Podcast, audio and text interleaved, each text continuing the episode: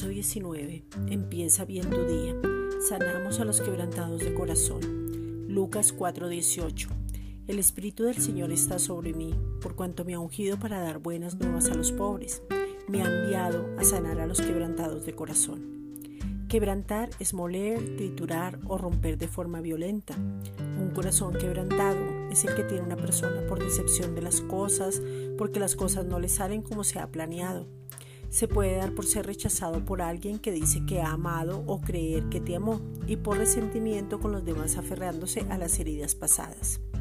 Cuando somos enviados para sanar a los quebrantados de corazón, es mostrarles que ninguna situación, ni desengaño, ni decepción, ni aún lo que haya vivido, ni el pasado puede acabar con la vida, y que Cristo vino para sanar dando la solución que es la salvación, una nueva vida, una nueva naturaleza, una nueva identidad en Él.